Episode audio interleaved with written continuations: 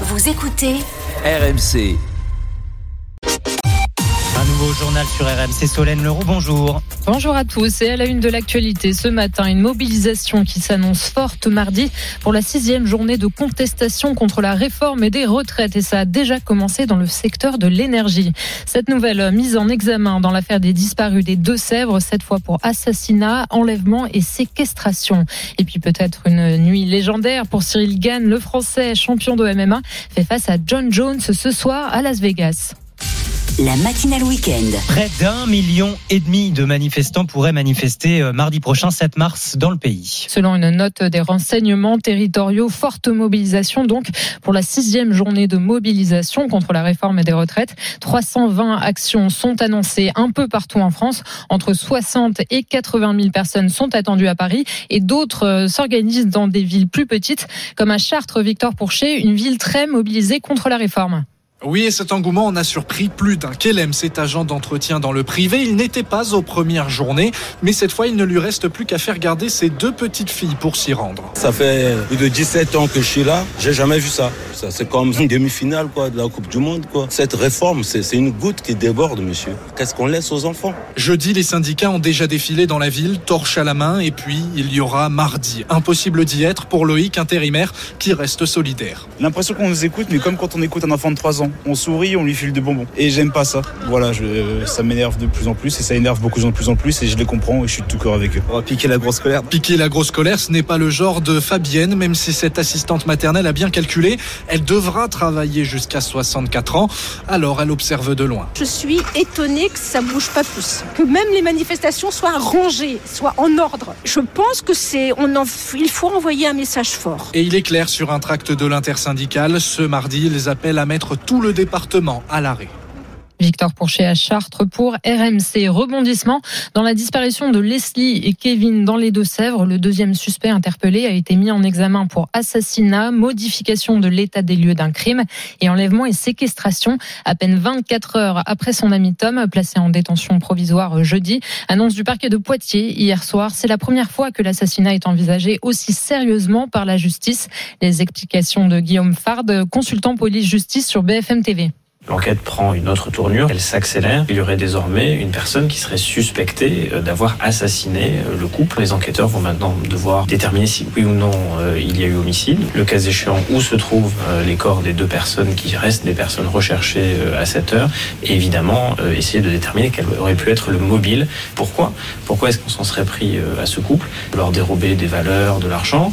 Ou alors est-ce que ce serait un autre motif? La vengeance, une rivalité amoureuse, on peut imaginer différents types de motifs. En tout cas, c'est le travail des enquêteurs.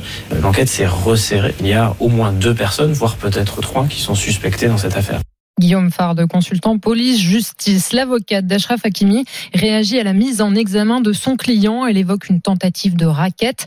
Le club de, le défenseur marocain, euh, le PSG, lui apporte son soutien. Le Paris Saint-Germain fait confiance à la justice. C'est la position officielle du défenseur marocain euh, accusé de viol par une euh, jeune femme de 24 ans. Les faits remontraient au week-end dernier au domicile du joueur qui conteste les accusations, Guillaume Bière.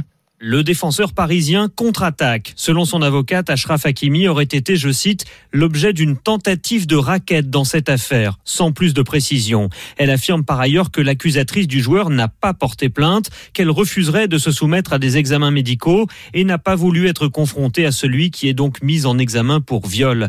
Ashraf Hakimi dément fermement les faits qui auraient eu lieu à son domicile le week-end dernier, alors qu'il avait fait venir la jeune femme de 24 ans chez lui en pleine nuit. Quelques heures plus tard, elle avait dénoncé l'agression au commissariat, mais ne voulait pas que l'affaire soit médiatisée. Le dossier est désormais entre les mains d'un juge d'instruction de Nanterre qui a placé Ashraf Hakimi sous contrôle judiciaire avec interdiction de contacter la jeune femme. Guillaume Biet, chef du service police-justice de RMC. RMC, il est 8h04. Aujourd'hui, c'est la journée mondiale de lutte contre l'obésité, une maladie chronique qui touche plus de 22% des adultes en France, selon l'OMS, l'Organisation mondiale de la santé, soit plus de 8 millions de personnes.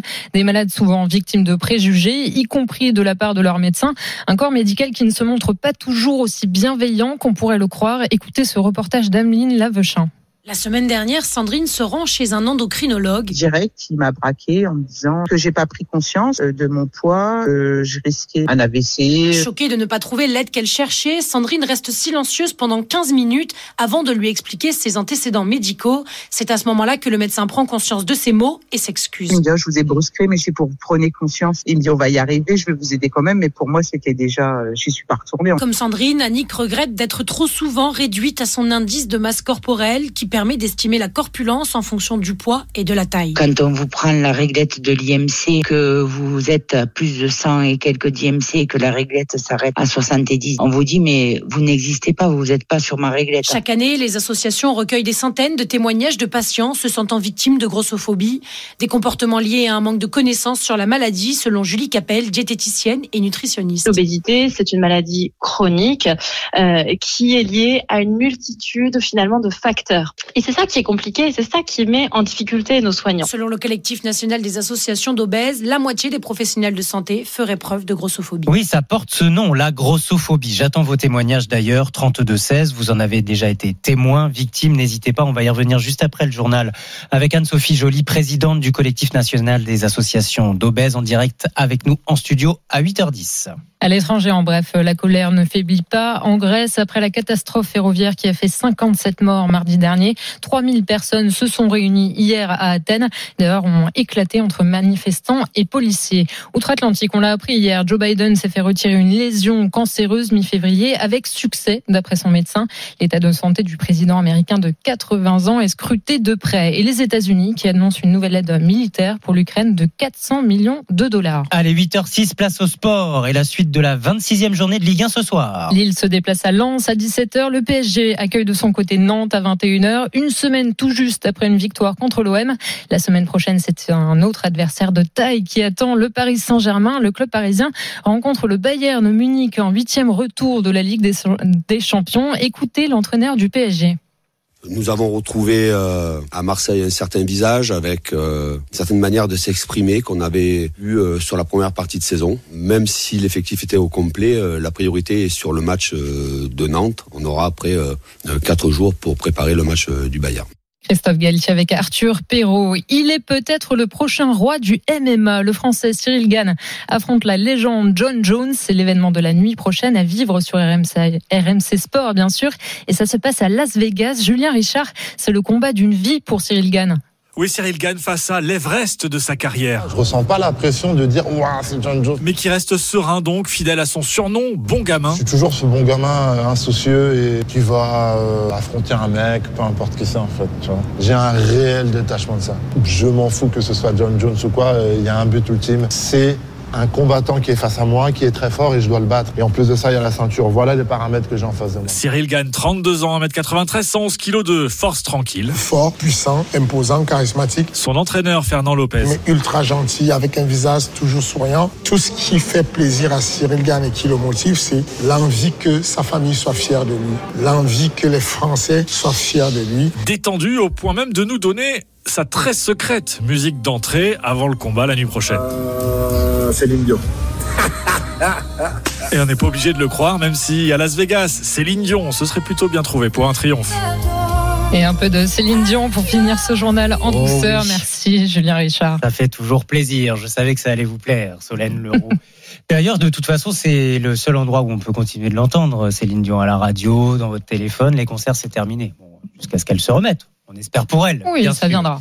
Allez, 8h08, vous êtes sur RMC. C'est l'heure de jouer, Peggy. Et oui, RMC, la matinale week-end. Le 10 minutes chrono. Et on vous emmène en vacances cette semaine. Une semaine de vacances en famille, les pieds dans l'eau avec le boat. En fait, je vous explique le principe. Vous allez pouvoir euh, naviguer et conduire vous-même le bateau. Il n'y a pas besoin de permis, je vous rassure. hein. Vous allez être sur euh, euh, les rivières et découvrir la France autrement pendant une semaine. Alors, pour remporter votre semaine, le boat, vous appelez tout de suite le 3216, la touche 4, ou vous envoyez par SMS le mot matin au 73216, matin au 73216. Allez, bonne chance à vous tous. À suivre dans la matinale week-end. Vous êtes gros, c'est de votre faute, fallait moins manger. Voilà ce que peuvent entendre certains obèses en France de la bouche de leurs médecins alors qu'ils vont consulter pour une simple angine par exemple. En cette journée mondiale de lutte contre l'obésité, ces patients réclament une reconnaissance de leur maladie, une meilleure formation des jeunes médecins. La présidente du collectif des associations d'obèses vient de s'installer en direct dans ce studio, Anne-Sophie Joly. On se retrouve dans deux minutes sur RMC. RMC, 6h-9h, la matinale week-end. Mathieu Rouault. 8h12 sur RMC, l'heure du parti pris chaque jour, une actualité, un coup de gueule et quelqu'un pour le défendre. Bonjour Anne-Sophie Joly. Vous êtes euh, la présidente du collectif national des associations d'obèses et votre parti pris ce matin, c'est arrêter de nous dire que c'est de notre faute parce qu'être obèse aujourd'hui, 8 millions de Français, rappelons-le, 17% de la population. Être obèse, c'est avant tout être victime de discrimination? C'est aussi être victime de discrimination, que ce soit de la part de la société, de la part de la famille, de la part des, de, des, gens chez qui vous travaillez, hein, de vos employeurs, de vos collègues de travail, mais c'est aussi de la part euh, malheureusement des professionnels de santé. On a quantité de témoignages euh, ce matin à ce sujet dans les cabinets médicaux, victimes de préjugés. Elodie euh, nous rejoindra dans un instant. D'abord, vous-même, Anne-Sophie Joly, vous avez euh, été victime de ces discriminations à l'embauche également. Discrimination à l'embauche quand on est gros, quand on est obèse. Oui. Alors il y a il y a quelques années, je, cherchais du travail, donc je, je, poste évidemment comme tout le monde euh, mon CV et tout ce qui va bien avec. Et là j'ai une euh, une chasseuse de tête qui m'appelle et qui me dit wow, CV merveilleux, vous êtes la perle, je veux vous voir, je me déplace. J'ai dit voilà, on se calme. Donc j'ai dit ok, c'est très bien. Bon, écoutez, ce matin je suis pas dispo, on se retrouve en début d'après-midi. Elle me dit je viens vers vous. Donc j'ai dit elle est motivée la petite dame. Et puis euh, je dis bah écoutez, on se retrouve au café. Et, et là en fait elle m'appelle et je le vois, je la voyais du café. Donc je savais à qui je devais, je devais aller voir. Et là en fait je m'approche d'elle et je je vois en fait son visage blêmir elle s'est décomposée. Et je me pose devant elle et je me suis dit, est-ce que c'est encore utile que je m'assieds? Et là, elle me regarde, me dit, mais pourquoi vous dites ça? Je dis parce que en fait, rien qu'à regarder votre regard, tout d'un coup, je suis plus la perle merveilleuse que vous voulez voir arriver dans la société. À cause de votre poids, ouais. Sophie Jolie ouais. Elle vous l'a confirmé? Alors, évidemment, on ne le dit pas. on ne le dit pas, euh, mais mais effectivement, bah évidemment, euh, j'ai pas été embauché. D'autres témoignages euh, de personnes obèses ont des difficultés pour obtenir une augmentation de salaire quand ils sont déjà dans une entreprise parce que être gros c'est être feignant. Voilà un autre préjugé. Venons-en donc aux préjugés qu'on peut entendre, y compris dans la bouche des médecins. Une association d'obèses de la région de Tours a interrogé ses adhérents. 70% d'entre eux affirment avoir déjà été blessés par la parole du corps médical. On est allé jusqu'à entendre ah bah vous, un petit séjour à Auschwitz, ça vous ferait pas de mal pour maigrir. Voilà ce que relate euh, ce matin cette association de Tours. Je voudrais qu'on accueille donc Elodie qui est avec nous. Bonjour Elodie. Oui, bonjour. Vous avez composé le 32-16, vous habitez Lyon, Elodie. Euh, oui. Vous-même, euh, vous vous êtes déjà senti blessée par la parole d'un médecin? Tout à fait. En fait, j'ai beaucoup de problèmes de santé et tout au long de ma vie, j'ai toujours été un peu en surpoids. Et euh, au fur et à mesure, ça a créé une vraie crainte finalement d'aller voir des médecins, euh, de, de, se, de s'entendre dire euh, que finalement c'est qu'une question de volonté et que nos soucis de santé se régleront simplement si on fait un peu plus de sport euh, ou si euh, on arrête de manger finalement des choses grasses Mhm. et que voilà tous nos soucis de santé soient en fait de notre faute. Elodie, vous avez Euh, 26 ans, hein, c'est bien ça? Oui, c'est ça exactement. ça veut dire que vos problèmes de surpoids, au début, vous essayez de les d'y remédier en allant consulter les médecins et vu l'accueil qui vous était réservé, eh bien ça vous a presque dissuadé du soin?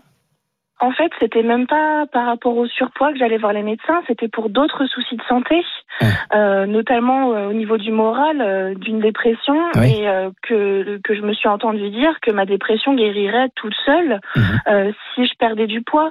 Et, et que voilà, c'était simple, il suffisait de pas acheter de gâteau, euh, que c'était qu'une question de volonté et et ben là c'est là c'est compliqué donc euh, j'ai fermé la porte du médecin et j'y suis jamais retournée.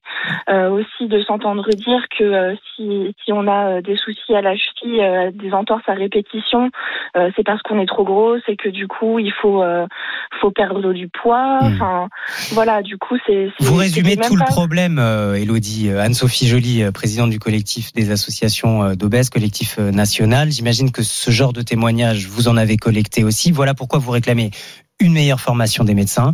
Vous demandez au gouvernement que l'obésité soit reconnue comme euh, maladie chronique, qu'il y ait un plan décennal, interministériel, comme on fait pour le cancer. Exactement. Exactement parce que, enfin voilà, ce que vient de dire Elodie et je l'embrasse, hein, je me permets. On a un côté très doudounant en fait hein, chez chez les obèses. Euh, C'est que fi- finalement, euh, le fait que les professionnels de santé, et je parle de tous les professionnels de santé, les médicaux et les paramédicaux, à ne pas être formés en cursus initial, font qu'effectivement, ça, ça ne fait que renforcer le rejet qu'ils ont vis-à-vis de nous parce que ils ne connaissent pas la pathologie, parce que c'est une pathologie reconnue par l'OMS depuis 25 ans. On a fait en France le plan obésité, on a la feuille de route obésité, on a des recommandations de bonnes pratiques, on a le CNA et pour autant les professionnels de santé sont démunis à nous prendre en charge. Et, ils sont on en partie, pardon, je termine là-dessus, ils sont en partie grossophobes à 53%. Et c'est une étude qui a été faite par le docteur Antoine Epin sur une cohorte de 1800 médecins. Et effectivement, c'est très clairement sorti, en fait. Quand on dit pathologie, ça veut dire que on a beau faire tout le sport qu'on veut, essayer de manger le plus euh, équilibré possible. Ça suffira pas. Quand on est malade, obèse, on ne perd plus de poids, on n'y arrive plus. Il faut une autre prise en charge, des traitements spécifiques. Alors, il faut des traitements spécifiques. Et puis, au- au-delà des traitements spécifiques, c'est c'est pour ça que nous, on réclame euh, un plan obésité interministériel basé à Matignon. C'est que ça, ça comprend également la fabrication de la nourriture, donc de l'ultra-transformation. Qui, qui a aussi des conséquences sur ce que l'on devient. On a aussi les polluants, les entrants. Euh, on a effectivement la, la mobilité qu'on a dans notre vie. Euh, on marche de moins en moins, on est de plus en plus sédentaire. Et puis il y a l'aspect psychologique. Je veux dire, on a des gens qui ont des traumas à, à tir larigot, que ça soit psychologique ou que ça soit euh, physique, mais c'est un ensemble. Je dis pas que tous les obèses ont des traumas, mais c'est un ensemble. Et la grossophobie ne fait que renforcer la maladie. Le ministère de la Santé vient de confier une mission de prévention et de recherche dans le traitement justement de l'obésité à, à deux grands professeurs, dont une nutritionniste. Vous avez eu aussi une mission, une, une lettre de cadrage, c'est ça? Vous avez un Oui, le alors la, la DGS sous la tutelle du PNNS, donc, ouais, voilà, sous la tutelle du Plan national nutrition santé qui est présidé par le professeur Daniel Nisri, nous ont donné effectivement le pilotage d'une lettre de cadrage concernant la grossophobie. Donc nous sommes en train de travailler avec effectivement euh, un groupe de travail interministériel avec des auditions et nous avons un, ra- un rapport à rendre dans un an pile au ministre. Rendez-vous est pris dans un an. Mais le, ce rapport, je le donnerai aussi au, au Premier ministre, à Madame la Première ministre et également au Président de la République. En cette euh, journée euh, nationale de lutte contre l'obésité, journée internationale Oui, euh, même. oui. Rendez-vous est pris donc dans un an. Merci beaucoup Anne-Sophie Joly, présidente du collectif national des associations d'obèses, pour votre parti pris ce matin. Et merci à Elodie d'avoir prenez soin de témoigné vous. Au 32-16. Il est 8h20 minutes. À suivre dans la matinale week-end. Une petite lentille bloquée dans la valve du pneu, voilà comment opèrent les dégonfleurs de SUV. Et ils sont de plus en plus nombreux à arpenter les rues la nuit dans les villes pour mettre à plat tous ces véhicules plus gros, plus polluants que les autres. Qui sont ces dégonfleurs? Pourquoi sont-ils en guerre précisément contre les SUV Notre enquête RMC dans une minute. RMC, la matinale week-end. 8h21 sur RMC. Dans l'actualité de ce samedi, il y a aussi ces marches pour le climat un peu partout en France. Montpellier, La Rochelle, Bordeaux, Tours, la jeunesse de France mobilisée à l'appel de Youth for Climate. Sauf que depuis quelque temps, ces jeunes ne font pas que marcher. Ils passent à l'action, ils interpellent le président de la République au salon de l'agriculture, ils bloquent le périphérique parisien ou encore, ils dégonflent les pneus de vos SUV. L'enquête RMC. Oui, rien que cette semaine, 73 véhicules dégonflés dans les rues de Toulouse et vous en avez peut-être fait les frais si vous conduisez un, un SUV, un véhicule utilitaire sportif, qui est donc devenu le symbole de ce que ces militants écologistes ne veulent plus voir rouler. Bonjour Martin Cadoret. Bonjour Mathieu, bonjour Peggy. Bonjour Martin. Vous avez enquêté pour RMC pour comprendre euh, la motivation de ces militants. Vous avez rencontré l'un de ces dégonfleurs, un militant parisien.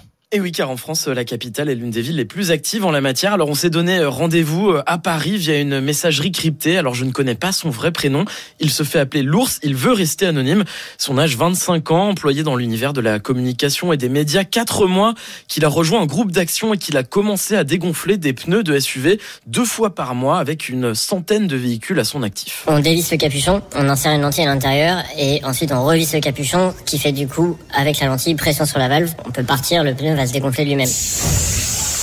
À chaque fois, donc, on met un tract qui résume un peu en 3-4 mots euh, l'impact euh, des SUV sur le climat. Et c'est quoi, euh, Martin, l'impact de ces SUV sur le climat?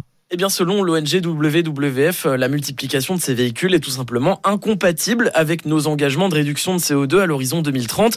Concrètement, un SUV, c'est 200 kg de plus par rapport à une voiture moyenne, donc 20% plus polluant.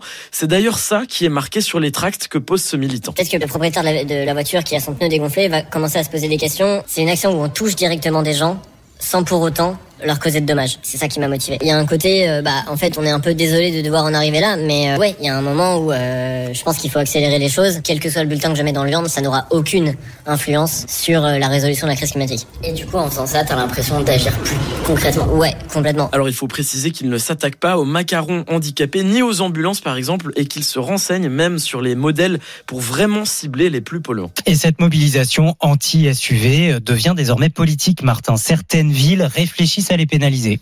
Et oui, question de pollution, hein, mais aussi de place, car un SUV, c'est 25 cm de long en plus, 10 cm en plus de large par rapport aux autres voitures. Certaines municipalités envisagent donc de les faire payer plus cher le stationnement. Paris, Lyon ou même Bordeaux, où selon nos informations, ne reste plus qu'à gérer l'aspect technique. Concrètement, les services de la ville travaillent avec la préfecture pour faire en sorte qu'en rentrant votre plaque d'immatriculation dans les bornes de stationnement, on puisse faire le lien avec votre carte grise et donc le poids de votre voiture pour vous faire payer plus ou moins cher. Ah oui, quand même. Et ça, ça vient en plus des taxes décidées récemment.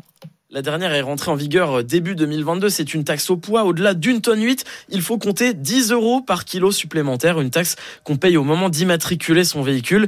La Convention citoyenne pour le climat avait initialement réclamé un seuil plus bas, hein, à une tonne 4. Tout pour contrecarrer l'essor du SUV. Un véhicule neuf vendu sur deux en France contre 1 sur 10 il y a 10 ans. Sauf qu'à écouter les défenseurs du SUV, si ce format s'est imposé, c'est presque par nécessité. Explication de Yves Cara, porte-parole de l'Automobile Club de France. S'ils construisent des voitures plus volumineuses, c'est que les gens les achètent. Et malheureusement, avec les recherches et développements qu'ils sont obligés de faire dans l'électrique, donc d'investir énormément, ils ont concentré tous leurs efforts sur les voitures plutôt moyen de gamme et haut de gamme, parce que la marge est plus importante, et sur des grosses voitures. Les SUV, encore une fois, hein, ça va du, du, du 2008 ou de la petite, du petit SUV au très gros SUV. Donc ça veut rien dire SUV. Yves Cara qui se désole donc des actions des dégonfleurs de pneus qui risquent tout de même une contravention jusqu'à 1500 euros d'amende car si aucune casse n'est commise, la justice, elle, peut assimiler ce dégonflage à une dégradation du bien d'autrui. Martin Cadoret, votre enquête à retrouver en intégralité sur rmc.fr. 8h26. RMC, la matinale week-end. Le 10 minutes chrono. Ça y est, on va faire un heureux ou une heureuse. Peggy, qu'est-ce qu'on a gagné déjà? Une semaine de vacances en famille avec le boat, vous savez, pour naviguer sur les rivières Ah, de France et découvrir la France autrement. Le tirage au sort est tombé dans le Tarn à Albi chez Hubert. Bonjour Hubert. Bonjour Hubert. Bonjour Mathieu. Comment ça va? Très très bien, très très bien. Vous aimez le bateau? Excusez-moi, j'ai oublié, excusez-moi, j'ai oublié le prénom de votre. euh, Peggy. Peggy, excusez-moi. Il n'y a Bonjour, pas de souci. Vous aimez naviguer Hubert? Euh, bah, il y a longtemps que je rêve euh, de passer euh, un petit peu de temps sur le canal du Midi. euh, ça va être extraordinaire. Ah bah, Avec les génial. voilà. enfants, ça va être génial. Eh ben voilà, il suffisait d'écouter RMC. En plus, il n'y a même pas besoin de permis bateau hein, pour aller euh, naviguer avec Oui, le boat. oui, je, je sais, je sais. Il y a longtemps que je, je me suis renseigné. euh, et- Ouais, ouais, j'en rêve. Ah, c'est bah, pour vous, écoutez, ça nous fait d'autant plus plaisir. Hubert, profitez bien, envoyez-nous une petite carte postale. Ah bah ça, je n'y manquerai pas. Merci d'avoir joué avec nous et à bientôt. Je vous en prie, bonne journée. Le 10 minutes chrono sur RMC avec le Boat. Le Boat, leader européen de la location de bateaux sans permis pour une expérience unique de vacances sur les canaux et rivières d'Europe. Allez, dans 3 minutes, le journal de 8h30. À tout de suite. Bon réveil et bon début du week-end à l'écoute d'RMC. Il est 8h30. Un nouveau journal, Arnaud Valadon, bonjour. Bonjour Mathieu, bonjour à tous. À la une de l'actualité ce matin, nouveau mise en examen dans la disparition de Leslie et Kevin dans les Deux-Sèvres. Pour la première fois, l'hypothèse d'un assassinat est évoquée. Dernier week-end du Salon de l'Agriculture avec cette année une consommation d'alcool excessive des visiteurs. Reportage dans les allées.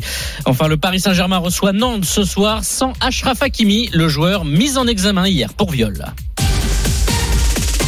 L'enquête euh, s'accélère donc dans la disparition de ce jeune couple, Leslie et Kevin. Hier, un deuxième homme a été mis en examen, mais cette fois-ci, et pour la première fois, le parquet de Poitiers évoque l'hypothèse d'un assassinat du couple, trois mois après leur disparition dans le département des Deux-Sèvres. Kevin Gasser. Oui, selon le procureur, des indices graves et concordants laissent à penser que ce jeune homme est impliqué dans les possibles assassinats de Leslie et Kevin. C'est dans une benne à vêtements à 200 mètres de chez lui que des effets personnels du couple avaient été retrouvés début décembre. Nathan, 22 ans, est connu pour des faits liés aux stupéfiants. Il y a trois semaines, les enquêteurs avaient déjà perquisitionné le domicile de ses parents et le camion aménagé dans lequel Nathan vit sur ce terrain a été saisi. C'est un ami de Tom, le premier mis en examen dans cette affaire, un proche du couple qui n'est pas mis en cause pour assassinat mais pour enlèvement et séquestration. Un dernier suspect est toujours en garde à vue ce matin et devrait être déféré dans la journée. La grève contre la réforme des retraites a débuté avec un peu d'avance. La CGT Énergie a lancé le mouvement en abaissant la production d'électricité des centrales françaises.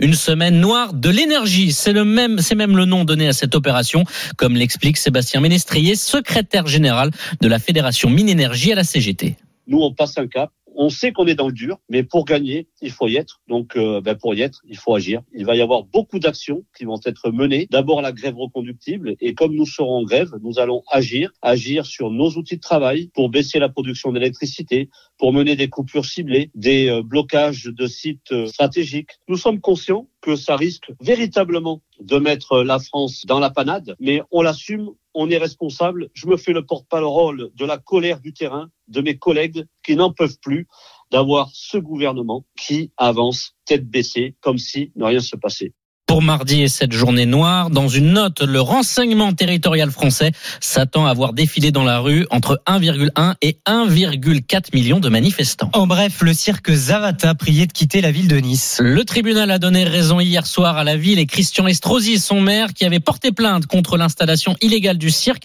sur un terrain appartenant à la métropole. Les circassiens doivent quitter les lieux pour ce samedi 19h avant une possible intervention des forces de l'ordre. Le cirque Zavata ne veut néanmoins pas bouger tant qu'il il ne dispose pas d'une solution de repli, a déclaré son porte-parole Franck Muller. Dernier week-end pour le Salon de l'agriculture Porte de Versailles à Paris, une édition 2023 réussie pour les organisateurs qui sont également confrontés à un phénomène étonnant, la consommation excessive d'alcool dans les allées.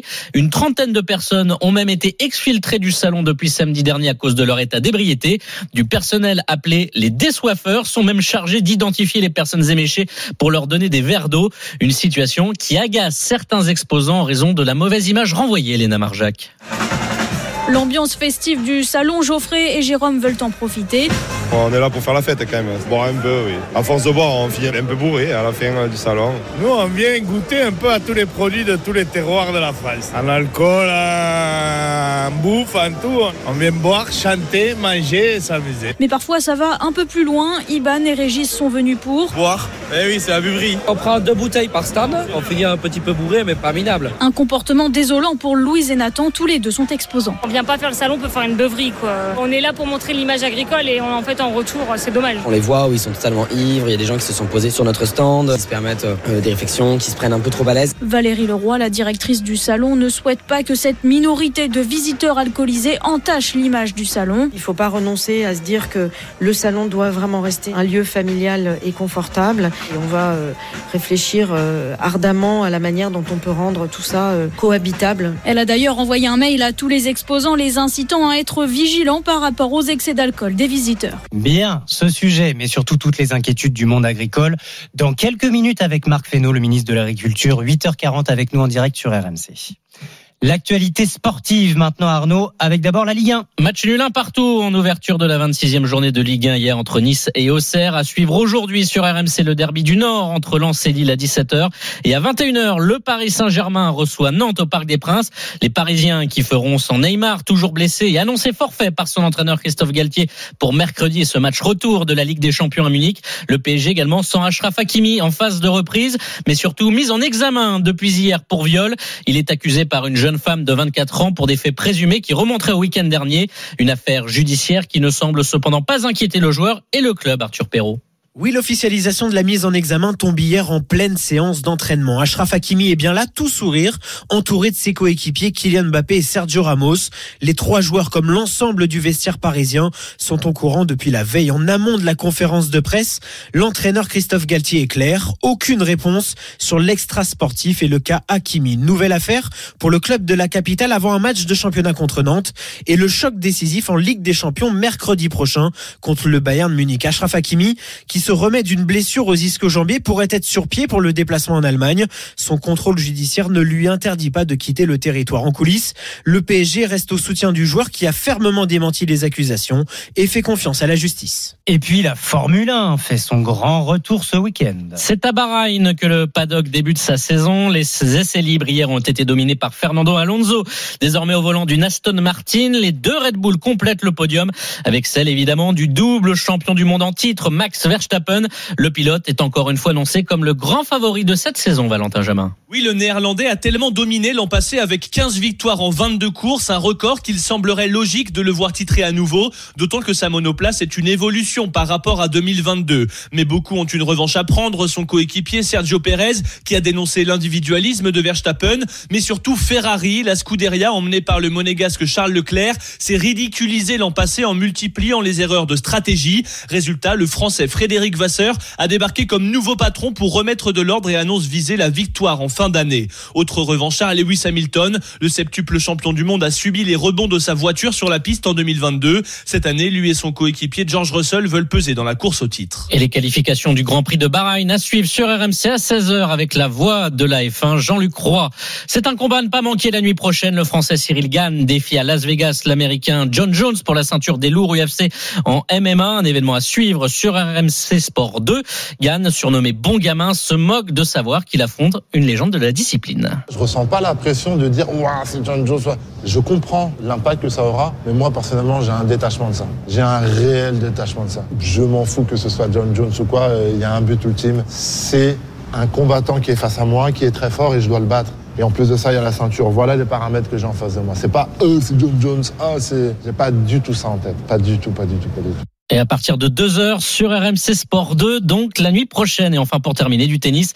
Victoire de Caroline Garcia en quart de finale du tournoi de Monterrey au Mexique, 6-0, 6-4 face à l'égyptienne Sheriff. Et enfin, il s'est enfin incliné en 2023. Novak Djokovic, battu par le russe Medvedev, 6-4, 6-4. Le numéro, le numéro 1 mondial, pardon, restait sur 20 victoires de suite. Merci beaucoup, Arnaud Valadon. Vous êtes sur RMC. On est ensemble jusqu'à 9h. Oui, tout à l'heure, 9h, midi. C'est Jean-Christophe Drouet et ses grandes gueules du sport qui arrivent. En attendant, restez bien avec nous parce que, on en parlait, c'est le dernier week-end pour Ovalie et tous ses amis. Le salon de l'agriculture ferme ses portes demain. Il y a cette sécheresse qui inquiète toujours les agriculteurs. Il y a les négociations entre distributeurs et industriels sur l'alimentaire qui viennent de se terminer. Quelle réponse du gouvernement? Le ministre de l'Agriculture, Marc Fesneau, entre à l'instant dans ce studio. Il est avec nous en direct dans deux minutes sur RMC. RMC, la matinale week-end. Il est 8h42, vous êtes sur RMC, le grand entretien de la matinale week-end avec le ministre de l'Agriculture ce matin. Marc Fesneau, bonjour. Merci d'être avec nous. Dernier week-end du salon de l'agriculture, fermeture des portes demain. Vous avez arpenté les allées du salon euh, ces huit derniers jours. Peut-être dressons un, un premier bilan avec vous. On a entendu euh, les inquiétudes, parfois les invectives aussi lors de ce salon, les revendications des producteurs, des artisans du terroir. Vous les avez trouvées comment? Malgré la hausse des prix des matières premières, malgré la sécheresse, le moral reste bon, Marc Fesneau? Plutôt un moral euh, plutôt meilleur compte tenu d'une hausse euh, sur un certain nombre de matières qui ont permis à des agriculteurs de retrouver des prix qui étaient un peu plus rémunérateurs. Donc de ce point de vue-là, une année un peu meilleure que des années précédentes. pardon, sans doute le résultat aussi des, des textes Egalim 1 et Egalim 2 qui ont permis de mieux rémunérer la matière première. Et en même temps, on, est- on sent bien que sur le monde agricole, on est à la croisée des chemins entre ces questions-là, la rémunération qui reste devant nous, euh, les questions, euh, on en reparlera sans doute de dérèglement climatique, euh, les questions d'impasse sur un certain nombre de produits phytosanitaires qui leur posent des difficultés en termes de, de transformation. Euh, et puis les questions de renouvellement des générations. Donc on est un peu à la croisée des chemins. Donc à la fois plutôt une conjoncture meilleure, et puis des perspectives qui sont quand même, reconnaissons-le, très déréglées au sens général du terme, et qui peuvent poser des inquiétudes. Dans le détail, vous évoquiez euh, les lois Egalim 1 et Egalim 2 pour une meilleure euh, Rémunération. rémunération des agriculteurs, en tout cas une, une forme de, de garantie. Est-ce que ce sera suffisant dans ce contexte particulier? Les négociations entre industriels et, et- et distributeurs viennent de s'achever. Bruno Le Maire dit il n'y aura pas de mars rouge pour euh, le consommateur, mais est-ce que les agriculteurs ne seront pas lésés? Euh, manifestement, des, puisque les négociations se sont terminées le 1er mars, alors ça c'est toujours un tout petit peu glissant. Vous n'avez pas encore euh, de certitude? Non, non, manifestement, sur la matière première agricole, c'est plutôt au rendez-vous. Il n'y a pas de mauvaise surprise sur la matière première agricole. Après, il y a une discussion et des difficultés qui restent encore manifestement sur la matière première industrielle. C'est-à-dire que c'est plutôt à la chaîne industrielle qu'il y a des problèmes aujourd'hui et qui trouve pas forcément sa juste rémunération dans son dialogue ou dans sa négociation avec la grande distribution. Mais pour la matière première agricole, euh, on est plutôt au rendez-vous euh, de, ce qui était attendu manifestement. Côté euh, consommateur, le ministre Gabriel Attal, je crois, et le porte-parole Olivier Véran parlaient de casser les prix euh, du quotidien. Il y a ce fameux panier anti-inflation qui ne plaît pas forcément d'ailleurs à la FNSEA. Il y a aussi ce chèque alimentaire qu'on attend toujours. Quand est-ce qu'il va arriver ce chèque alimentaire, Marc Fesneau? Euh, vous évoquez plusieurs sujets à la fois, mais qui sont le même sujet. Vous avez raison, qui concernent le même sujet, qui est celui de la de l'inflation et du pouvoir d'achat des Français. Euh, Bruno Le Maire, Olivia Grégoire, moi-même travaillons euh, à quelque chose qui permettrait d'éviter un choc. Alors, c'est pas c'est pas un choc rouge, hein, comme vous l'avez dit, mais un choc inflationniste parce qu'il y a eu des effets de rattrapage, notamment sur la matière première agricole. Je rappelle que quand on dit il y a 10 à 15% sur la matière, enfin sur les prix euh, ali- agroalimentaires, euh, c'est 16 du panier dans un supermarché. Donc c'est 15% de 16%, ce qui est pas tout à fait, c'est pas 15% de, de la totalité du panier. La précision est importante. Non, mais c'est important quand même de, de remettre en, en perspective. Ça veut pas dire qu'il y a pas des gens qui peuvent avoir des difficultés de pouvoir d'achat.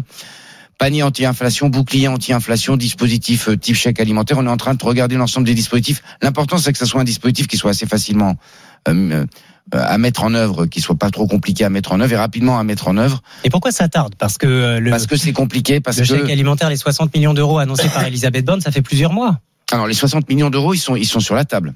Euh, là, on est plutôt en direction des plus précaires. Euh, nous l'avons lancé avec Jean-Christophe Combe, donc ça c'est un dispositif qui est en route, euh, favorisant les circuits courts, favorisant auprès des banques alimentaires euh, la capacité à, à mieux alimenter, à mieux fournir en alimentation nos compatriotes les plus défavorisés. Mais ce n'est pas là on est plus quelque chose de plus puissant et de plus massif. Pourquoi c'est compliqué? Parce que les grands distributeurs sont pas forcément d'accord sur le panier, le panier moyen ce qu'il est. Les produits à mettre dedans. Euh, on veut s'assurer en outre, et c'est ça, là vous avez raison, que ça ne se fera pas sur le dos des agriculteurs. C'est- aux distributeurs de faire leur part d'effort. C'est un gadget, euh, disait récemment euh, Christiane Lambert Bah, de la FNSEA. On verra. euh, on a des discussions qui sont toujours très directes avec Christian Lambert, donc on verra si ça permet pendant quelques semaines le temps de passer ce cap, de maintenir sur un certain nombre de choses, ça peut se regarder. Évidemment, si ça venait euh, venir percuter Egalim 1 et Egalim 2, Bruno Le Maire a dit que ça n'était pas du tout l'objectif.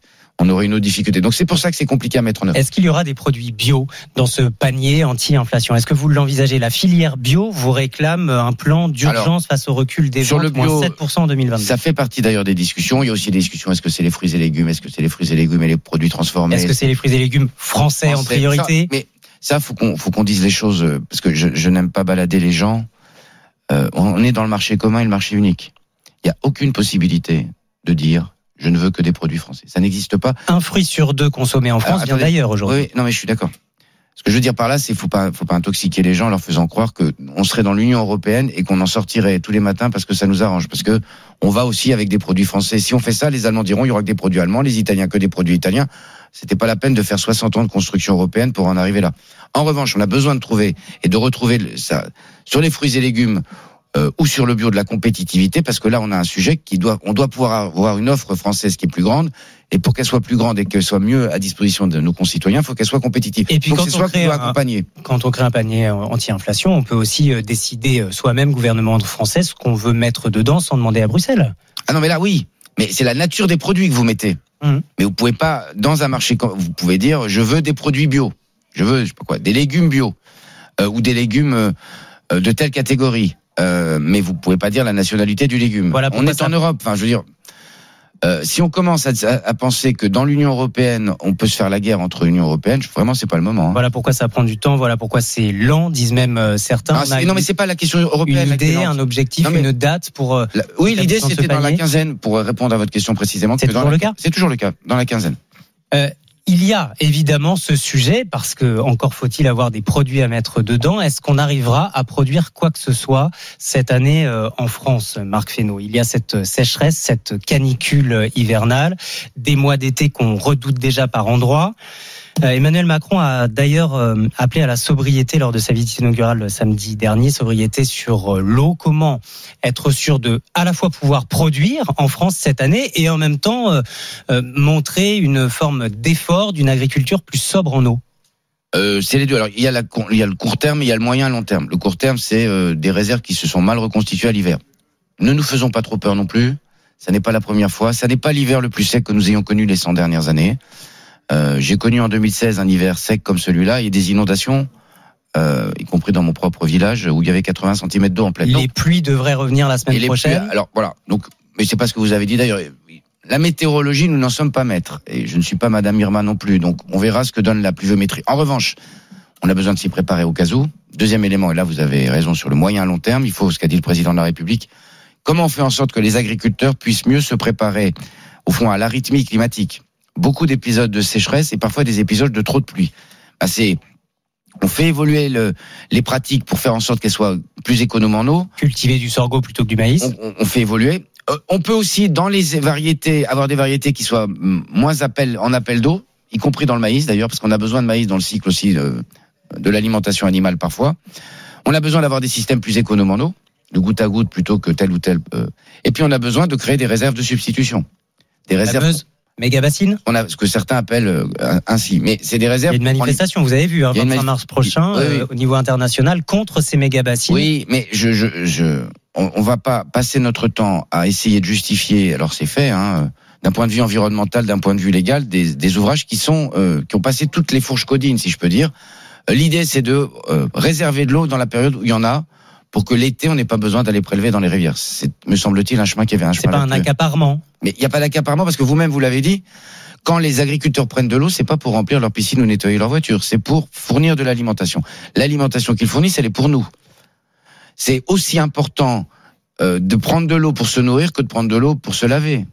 Vous voyez ce que je veux dire? Donc c'est pas, il y a aucun accaparement du- de la part des agriculteurs. Juste un dernier mot avant d'accueillir d'accueillir Mathieu qui souhaite vous poser une question, euh, Marc Fesneau, sur euh, les, les assouplissements et, et- et ce qu'il faut mettre en place pour mieux économiser l'eau. Les eaux usées pour l'irrigation, un décret est attendu euh, dans les prochains jours? Alors là, un décret pour eau usée pour les industries agroalimentaires. euh, Ça veut dire quoi concrètement? Ça veut dire que aujourd'hui, il y a très peu de possibilités quand vous êtes industriel, soit d'aller récupérer des eaux usées de votre propre système pour les remettre dans le circuit, parfois pour laver des bouteilles, vous voyez ce que je veux dire, alors que les eaux sont traitées, retraitées, surtraitées, euh, et que donc désormais ils pourront mieux le faire.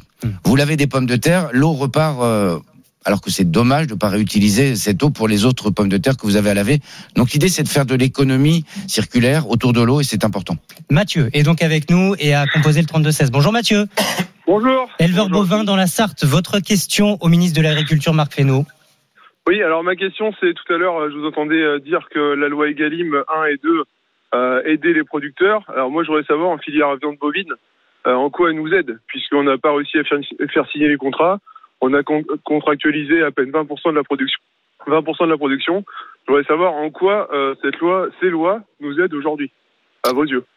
Marc. Bah, elle aide pour les 20% de production qui ont été contractualisées. Après, c'est la responsabilité aussi de la filière, je le dis très clairement, que de faire en sorte qu'il y ait plus de contractualisation. On sait bien en viande bovine que, et vous le savez mieux que moi, qu'il y a un- parfois une, des sujets d'organisation de la filière. Ça n'est pas, il n'y a pas de culture euh, de la contractualisation, euh, en tout cas de moyen et long terme, et donc on a besoin de continuer là-dessus pour que passant de 20% Ouais, mais à 50 écoutez, ou 60%, non, ça aille mieux. Je suis pas, pas d'accord avec vous. Aujourd'hui, vous savez très bien que par rapport à la contractualisation en viande bovine, euh, ce qu'il nous faut, c'est un coup de pouce de l'État, puisque de toute façon, les industriels ne veulent signer aucun contrat. Donc tous les contrats qu'on a proposés, on n'a eu aucun retour. Donc euh, ne dites pas que ne dites pas qu'on n'est pas organisé, on est organisé. Moi, je suis du côté de la Sarthe. On est organisé, on a fait toutes les démarches. On est organisé au niveau euh, Pays de la Loire et on n'a aucun retour. Donc tant que l'État ne met pas les pieds dans le plat, on n'arrivera pas à contractualiser. On perdra toujours, on perdra toujours nos, nos pourcentages de vaches allaitantes tous les ans et l'autonomie de la France, de ce point de vue-là, di- diminue. Donc euh, voilà, le problème il est là aujourd'hui. Il n'est pas sur est-ce qu'on s'organise. S'organiser, c'est on est organisé. C'est pas le problème. Mais si, si, pardon de le dire, si personne se remet en cause et tout le monde pense que tout va bien, moi je constate comme vous que dans un certain nombre de cas, il y a une rémunération qui est pas au rendez-vous. Euh, il y a une un peu meilleure rémunération sur la viande bovine, tout le monde le connaît, mais le- malheureusement, la meilleure rémunération, elle est liée au fait que ça a décapitalisé. Vous avez raison, c'est-à-dire qu'il y a moins de vaches sur le sol français. Ça, c'est un problème. Troisième élément, il faut se poser la question. D'ailleurs, ça a été rappelé euh, lors des différentes visites ministérielles et du président de la République. euh, on mange plus de viande hachée et on, on a du mal euh, à valoriser l'ensemble de la carcasse. Et on sait qu'on a un problème d'équilibre carcasse. Et tout le monde le dit, y compris dans la filière. Donc, il faut aussi que chacun puisse faire ses pas pour essayer d'améliorer l'équilibre économique. Bien, Marc Fesneau, merci beaucoup d'avoir été avec nous ce matin sur RMC. Merci Mathieu d'avoir composé le 32-16. Je vous laisse repartir dans les allées du Salon de l'Agriculture. Juste un mot parce qu'on en discutait ce matin et on avait un reportage sur RMC. Des scènes de beuverie dans, le, dans les allées du salon, des difficultés. euh, Il y a même des désoiffeurs maintenant qui viennent donner des verres d'eau plutôt que des verres d'alcool euh, aux, aux visiteurs et aux exposants. Il Fesneau, a vous avez pu arriver que samedi dernier, lors de la première journée, il y a eu des excès. Euh, Le président Poulain euh, a remis bon ordre. C'est un moment de convivialité hein, et de fête. C'est un moment de convivialité et de fête sans excès. Donc euh, chacun est vigilant, chacun ça doit rester un moment de fête. Manifestement, il y a beaucoup plus de monde qui sera venu cette année. On verra ce que seront les résultats demain à l'issue du week-end.